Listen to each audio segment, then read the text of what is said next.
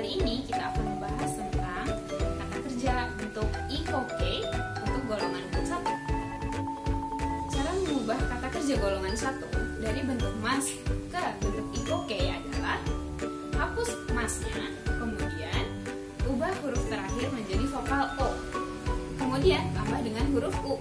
Contohnya, hashirimas menjadi hashiro atau hanashimas menjadi hanaso. Nah, sekarang apa sih fungsi dari bentuk ikoke? Fungsinya adalah untuk mengungkapkan ajakan secara informal. Contoh kalimatnya, Nihon ni iko, yang artinya, ayo pergi ke Jepang. Nah, gimana? Gampang kan? Sekarang giliran kalian bikin kalimat sendiri dan tulis di kolom komen ya. Mate